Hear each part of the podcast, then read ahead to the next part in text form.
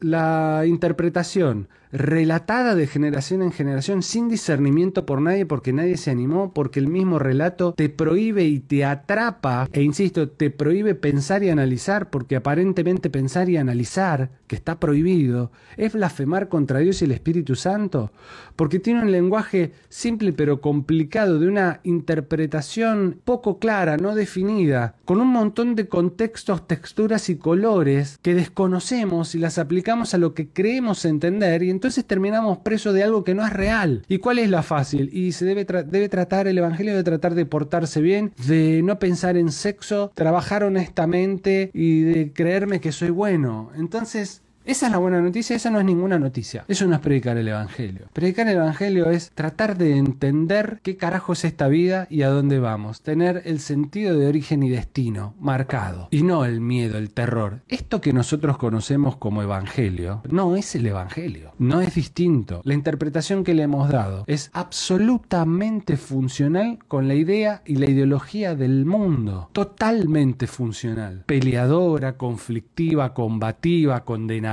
excluyente, maltratadora. Entonces, ¿de qué estamos hablando? Me pinto la cara de evangelio y justifico todo mi malestar, mi mal accionar, mis frustraciones, lo mala persona que soy, lo condenador, todo lo que rechazo yo es lo que rechaza Dios. Es la no inclusión y hablar de inclusión, y no me refiero a la identidad sexual, sino me hablo de la no inclusión de cualquier situación que aparentemente no sea buena porque me contamina. Todo este tipo de estupideces, ser bueno es hacer bolsitas de comida, adorar a Dios es levantar las manos y cantar canciones infantiles totalmente diseñadas para influenciarme emocionalmente. Después de experimentar un momento lleno de adrenalina, meterme cualquier información en la cabeza para que me la crea, porque estoy a, viste, a punto caramelo. Eso es, eso no tiene nada que ver con la vida, ni con la de Dios ni con la del mundo. Eso es cualquier cosa. Somos ovejas porque tenemos que creer sin pensar, porque pensar está mal. Mentira. Los tiempos de aceleración, los tiempos de bendición. Es todo bullshit. No es verdad. Pero ¿sabes qué pasa? Somos tan cagones que necesitamos creer que alguien se va a hacer cargo de todo lo que nosotros no somos capaces de hacer y de todo lo que no nos hicimos cargo. Ya sea el pastor porque representa a Dios o Dios que me venga a sacar de todos los quilombos. ¿Y vos no sos capaz? ¿Por qué te pensás que es el libre albedrío?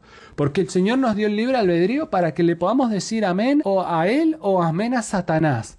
No, nos dio el libre albedrío para que creemos, trabajemos, nos movamos y desarrollemos este mundo y nuestra vida. Eso es el libre albedrío, la libertad de accionar, la libertad de acción, no la libertad de ir a una iglesia o a la otra. Por favor, hace 15 años que voy a la iglesia. ¿A qué? Porque soy salvo. No soy salvo nada. ¿Qué? ¿Salvo de qué? Explícame salvo de qué? Del pecado original. ¿Y cuál fue el pecado original? Bueno, Eva, no, hay muchas interpretaciones, la serpiente. ¿Dios hizo serpientes que hablaban? O sea, está prohibido pensar. Tenemos todo un sistema de sometimiento ideológico que trabaja nuestra culpa de una manera satánica para que creamos que estamos en falta todo el tiempo. Y ahí vamos. Gloria a Dios, amén, aleluya. Y estaba viendo este culto a la muerte y al sacrificio y al sufrimiento y él sufrió y él se entregó y la sangre y el sacrificio y Dios entregó a su hijo para que lo hagan pelota por vos y por vos. Él te recibe hoy. Vení al altar, vení quebrantado. Come on. Sea, ustedes no saben lo grande, la cantidad de colores, cosas que hay y situaciones en el mundo. Dios es enorme, que tampoco se llama Dios, pero no porque su nombre es tan sagrado que no podemos decir ni saber su nombre, porque somos limitados, somos arrogantes, porque Satanás,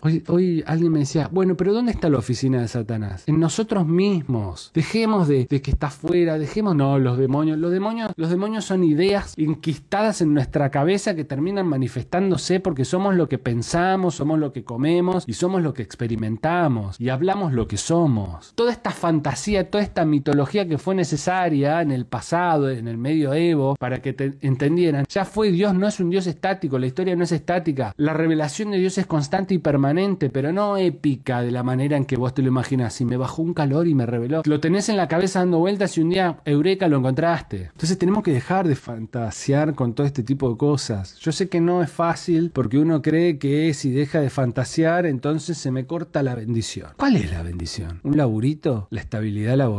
No, no puedo ver bendición en este mundo. La ecuación de la bendición y de el poder de Dios en esta vida, frente a la evidencia fáctica de la misma, se cae inmediatamente. Vamos a decir, estos que se llenan la boca diciendo, porque Dios es justo, Javier. Está bien, Dios es justo. Y como es justo, ¿por qué vos pensás que Él es más bueno con vos que con los pibes de Ucrania? No porque en Ucrania no conocen al Señor, no, no digan pelotudeces. No podemos seguir comprando pescado podrido. Nos están vendiendo vidrio molido para que comamos. Tenés los huevos suficiente para decir, no dejo de ir a la iglesia y sigo comprando este pescado podrido porque soy supersticioso supersticiosa. Porque me da miedo que si dejo de ir y no lo voy a conocer. Si vos tenés este miedo de dejar de ir, o que vas a perder tu laburo, o te va a venir maldición porque dejas de ir a una iglesia, o te planteas estas cosas, no lo conoces. No estás en el camino de la verdad. ¿Soy salvo? Puede que sí, pero tu salvación no depende de tu comprensión, ni de tu entendimiento. Porque mira lo que estamos hablando. Pensás que si dejas de ir a la iglesia te vas a quedar sin trabajo, te vas a enfermar, o se te va a morir el gato. Entonces, si no podés comprender que no va a pasar nada de eso, menos podés comprender si sos salvo o no sos salvo, o qué hay que hacer para ser salvo o salva. Esta supuesta salvación, esta venta de algo que no entendemos, que no conocemos, que no sabemos, que no comprendemos, pero que la tenemos que aceptar como un sacrificio perfecto, como algo que necesitamos, con esta lógica, si depende de nuestro entendimiento, olvídate, nos vamos todos al horno.